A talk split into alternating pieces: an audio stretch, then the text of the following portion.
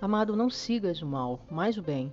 Quem faz o bem é de Deus, mas quem faz o mal não tem visto a Deus. Não podemos nos salvar por obras, no entanto, as nossas obras devem ser boas para que o nome de Deus seja glorificado. Fazer o bem é tão importante que o oposto é característica de alguém que não conhece a Deus. O cristão é exortado a ser santo e isso implica muitas coisas, dentre elas fazer o bem. Podemos dar muitas coisas materiais, mas o maior bem que o cristão pode ofertar é a palavra de Deus, para que muitos possam crer e serem salvos. Nem sempre isso será algo doce de se falar e estará longe de parecer uma atitude boa aos olhos de quem não é capaz de entender por causa da dureza de seu coração que ainda não crê.